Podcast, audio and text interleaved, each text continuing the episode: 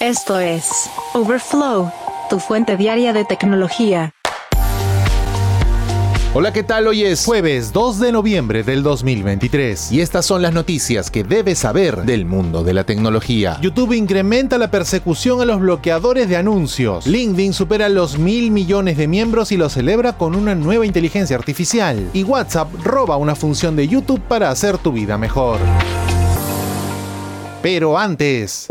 Elon Musk todavía está interesado en la pelea con Mark Zuckerberg. Un enfrentamiento entre los famosos tipos duros de Internet. Musk y Zuck sigue siendo algo de lo que al menos uno de ellos sigue hablando. Durante una aparición en el podcast de Joe Rogan, Musk desafió al fundador de Facebook a una pelea en cualquier momento, en cualquier lugar y con cualquier regla. La disputa pública entre Elon y Zuckerberg se remonta a 2016, cuando SpaceX no logró lanzar un satélite de Facebook destinado a transmitir acceso a Internet a los países en desarrollo. Elon hizo referencia a la situación dos años después después en X, la empresa anteriormente conocida como Twitter, en respuesta a que el reportero de Axios Kerry Flynn lo mencionara. En ese momento Musk dijo, sí, mi culpa por ser idiota. Les dimos un lanzamiento gratuito para compensarlo y creo que tenían algún seguro. Por años los dos tuvieron algunas bromas en línea, pero la disputa se reanudó a principios de este, cuando Elon intentó diferenciar entre Instagram, que deprime a la gente, y X o Twitter, que enoja a la gente. Además, el CEO de Tesla publicó en mayo que no se puede confiar en WhatsApp. Tanto Instagram como WhatsApp son propiedad de Meta, la empresa fundada por Zuckerberg. Un mes después, respondiendo a un usuario de X que le instaba a tener cuidado porque Zuckerberg practicaba Jiu-Jitsu, Elon Musk mencionó que estaba listo para una pelea en jaula si Zuckerberg lo estaba. Se habló de realizar la pelea en Italia y aunque Musk afirmara que ministros en Italia habían acordado una publicación épica, casi al mismo tiempo mencionó también que podía necesitar cirugía y que le iban a hacer una resonancia y en fin. Como respuesta, en una publicación a través de Threads, una aplicación que se lanzó en el verano para competir contra X, Zuckerberg escribió que era hora de seguir adelante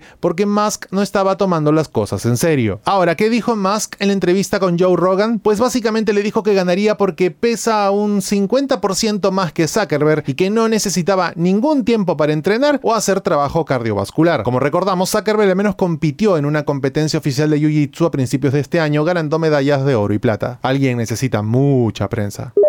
Y LinkedIn presentó este miércoles un chatbot impulsado por inteligencia artificial que se presenta como un entrenador para quienes buscan empleo y reveló otras herramientas de IA generativa para miembros premium. Los lanzamientos estuvieron vinculados a un anuncio de LinkedIn de que su plataforma superó los mil millones de dólares. Durante meses, su casa matriz Microsoft ha estado reforzando su enfoque en herramientas como mensajes automatizados para reclutadores, descripciones de puestos y sugerencias de redacción de perfiles impulsadas por IA. Este nuevo chatbot, que tiene como objetivo en parte ayudar a los usuarios a evaluar si una solicitud de empleo vale la pena, funciona con GPT-4 de OpenAI y comenzó a implementarse para algunos usuarios premium este miércoles. Como recordamos, Microsoft ha invertido un promedio de 10 mil millones de dólares en OpenAI. El equipo de inteligencia de LinkedIn tuvo que poner grandes recursos en la plataforma para reducir la latencia, de acuerdo con el vicepresidente de Ingeniería de Productos de esa aplicación, Erran Berger. Mencionó que tuvimos que construir muchas cosas por nuestra parte para solucionar eso y hacer de esta una experiencia ágil. Cuando tienes estas experiencias de conversación, a veces es casi como una búsqueda, esperas que sea instantánea. Por eso tuvimos que desarrollar capacidades de plataformas reales para hacerlo posible. LinkedIn está tratando de acelerar el crecimiento de los ingresos después de ocho trimestres consecutivos de desaceleración de la expansión. Hace dos semanas, la empresa anunció casi 700 despidos, la mayoría procedentes de la unidad de ingeniería. Los usuarios del nuevo chatbot pueden iniciarlo desde una oferta de trabajo seleccionando una de varias preguntas como ¿soy un buen candidato para este trabajo? o ¿cuál es la mejor manera de posicionarme para esta función? El primero solicitaría la herramienta que analiza el perfil y la experiencia de un usuario en LinkedIn con respuestas como su perfil muestra que tiene una amplia experiencia en marketing y planificación de eventos, lo cual es relevante para este puesto. El usuario también puede hacer un seguimiento preguntando quién trabaja en la empresa, lo que hará que el chatbot le envíe perfiles de empleados a quienes el usuario puede enviar mensajes sobre esta oportunidad. El mensaje en sí también se puede redactar utilizando IA generativa. Esto ha cambiado muchísimo, en verdad. En el pasado muchos usos de la inteligencia artificial en la contratación o solicitudes de empleo han enfrentado críticas por prejuicios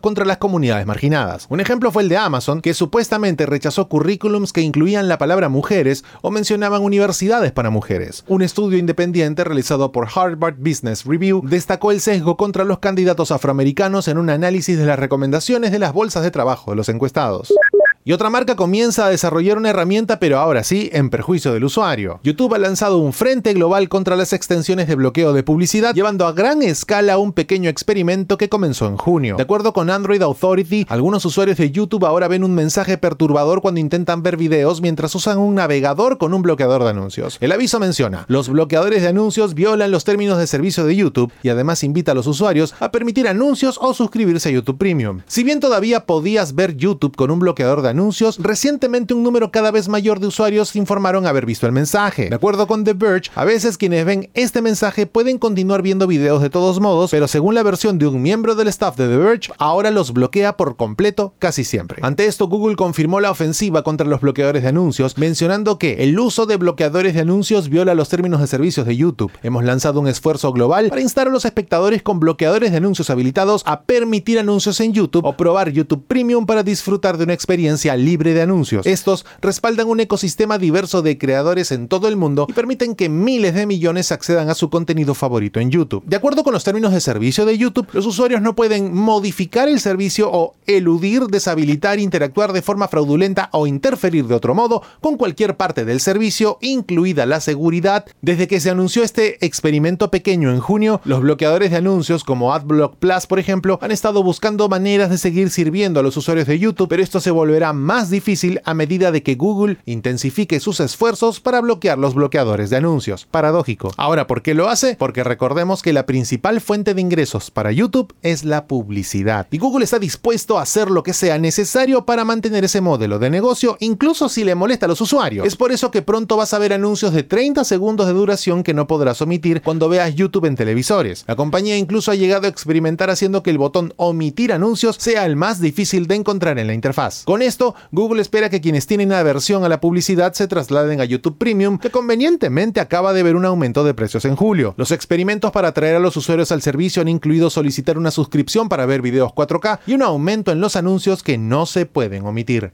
Y hablando de bloqueos, pero desde otro lado, Samsung ha presentado una nueva función de seguridad llamada Autoblocker como parte de la actualización One UI 6, que ofrece protección mejorada contra malware en dispositivos Galaxy. AudioBlocker es una característica de seguridad opcional que evita la carga lateral de aplicaciones riesgosas desde fuera del Galaxy Store o el Google Play Store. Esta es una medida para proteger a los usuarios de ataques de ingeniería social que los convencen de descargar e instalar APK que los infectan con malware o spyware. Los usuarios que necesiten instalar APKs procedentes de fuentes no oficiales aún podrán hacerlo, ya que Autoblocker no está activo de forma predeterminada. Otro detalle de Autoblocker es la capacidad de realizar comprobaciones de seguridad de aplicaciones impulsadas por McAfee para identificar malware potencial. Eso sí, algunos países como Estados Unidos todavía no tienen esta función disponible. Autoblocker también bloquea comandos e instalaciones de software no autorizados a través de puerto USB, protegiendo a los usuarios cuando cargan sus dispositivos en estaciones públicas como los aeropuertos, por ejemplo. Con el lanzamiento de One UI 6, el sistema operativo basado en Android 14 de Samsung, MessageGuard también se ha mejorado con soporte para aplicaciones populares de mensajería de terceros. Esta aplicación inicialmente protegía contra ataques sin clic solo en aplicaciones de mensajería de Google y Samsung, pero ahora también cubre Messenger, Telegram, KakaoTalk y WhatsApp. Ahora, ¿en qué teléfonos está disponible la actualización a One UI 6? Desde la serie S21, desde la serie Z Flip 3 y Fold 3, desde la 04S, A13, A23, A33, A52 y A72, desde el M23, M33 y M53, desde el F14, F23 y F54, desde el Xcover 6 Pro y desde la Tab S8 y posteriores.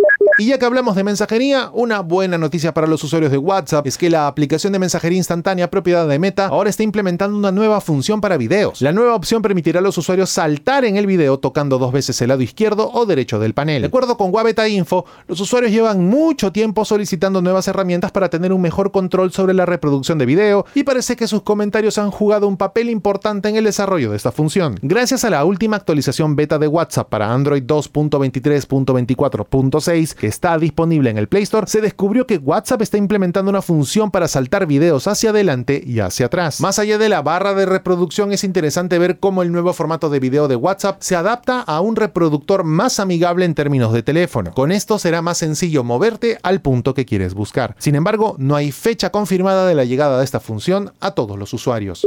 Tras la pausa, ¿cuál es la innovación que impondrá Microsoft para generar 10 mil millones de dólares al año para 2026? Overflow, tu fuente diaria de tecnología. Desde hace tiempo vemos que Microsoft viene preparándose para disfrutar de su próximo ciclo de crecimiento. Esta semana, la compañía comenzó a vender un complemento de inteligencia artificial Microsoft 365 Copilot para sus suscripciones a la aplicación Office dirigidas a empresas. Esta función que aparece en Word, Excel y otros programas de Office costará 30 dólares por persona al mes. Esto podría sumar más de 10 mil millones de dólares en ingresos anualizados para 2026, de acuerdo con analistas a principios de esta semana. Microsoft pretende con esto aprovechar al máximo su liderazgo en el mercado de software de productividad, donde Google ha estado trabajando para ganar participación. Mientras tanto, la empresa de Mountain View sigue vendiendo la mejora Duet AI para suscripciones a sus herramientas Workspace. De acuerdo con el análisis de Piper el 18% de los usuarios elegibles utilizarán Copilot. Esta podría ser una cifra grande, pero básicamente se establece por un miedo empresarial al estilo FOMO, el acrónimo de temor a perderse de algo. Lo que mencionan es, si estás en una industria que compite contra alguien que tiene Copilot y tú no, estás en desventaja. En palabras del CEO de Microsoft, Satya Nadella, los clientes nos dicen que una vez que usan Copilot no pueden imaginar el trabajo sin él. Después de revelar los planes para Copilot en marzo, Microsoft anunció en septiembre que se centraría primero en las empresas más grandes. En una llamada a inversionistas la semana pasada, Nadella mencionó que el 40% de las empresas de Fortune 100, una clasificación de empresas estadounidenses por ingresos, estaba utilizando Copilot en un programa de acceso temprano pago solo por invitación anunciado en mayo y mencionó a cinco clientes de peso que utilizan el sistema. Suncor, Clínica Mayo, KPMG, Bayer y Visa. Las empresas necesitan al menos 300 licencias para que los empleados tengan acceso a Copilot. El desafío para Microsoft es ir más allá de un pequeño núcleo de usuarios finales y lograr una implementación amplia. Sin embargo, esto podría tomar tiempo. Por un lado, los analistas mencionan que sería más fácil para las empresas distribuir Copilot a los ejecutivos, en su mayoría mejor pagados, cuyo tiempo es más valioso. Esto podría ayudarles a priorizar mensajes de correo electrónico y comprender rápidamente los documentos. Sin embargo, otros consideran que podría ser más prudente dar Copilot a empleados con conocimientos técnicos que ya hayan usado IA generativa para uso personal y estén familiarizados con deficiencias como la posibilidad de emitir información inexacta. De hecho, en su sitio web, Microsoft menciona que no se garantiza que las respuestas que produce la IA generativa sean 100% efectivas. Estamos en un año de cambio para las herramientas ofimáticas. ¿Habrá espacio para una tercera o cuarta entre Google y Microsoft en este tema? Vamos a ver qué ocurre.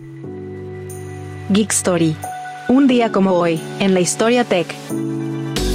Y un día como hoy, 2 de noviembre del año 1988, se lanzó el primer gusano a la Internet. Robert Morris, de la Universidad de Cornell, lanzó un gusano autorreplicante como parte de un proyecto de investigación diseñado para determinar el tamaño de la primera Internet. Su objetivo era contar el número de ordenadores que iniciaron conexiones cuando se cargó el gusano en ellos. Sin embargo, debido a un error de programación, el gusano Morris comenzó a infectar repetidamente las máquinas, obstruyendo el tráfico de la red y provocando que éstas fallaran. Finalmente, el gusano contagió a 6 mil máquinas, lo que representaba aproximadamente el 10% de la Internet de ese entonces, provocando un tiempo de inactividad significativo para los sistemas gubernamentales y universitarios durante dos días. Como parte de este experimento, Morris fue despedido de Cornell y sentenciado a tres años de libertad condicional y una multa de 10 mil dólares. Todo por un gusano.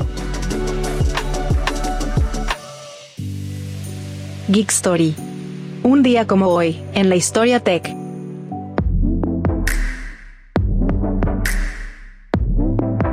Hasta aquí la edición de Overflow de hoy, jueves 2 de noviembre del 2023. Muchas gracias por acompañarnos. Recuerda suscribirte a este podcast para que a diario recibas notificaciones sobre las noticias tecnológicas más importantes del mundo.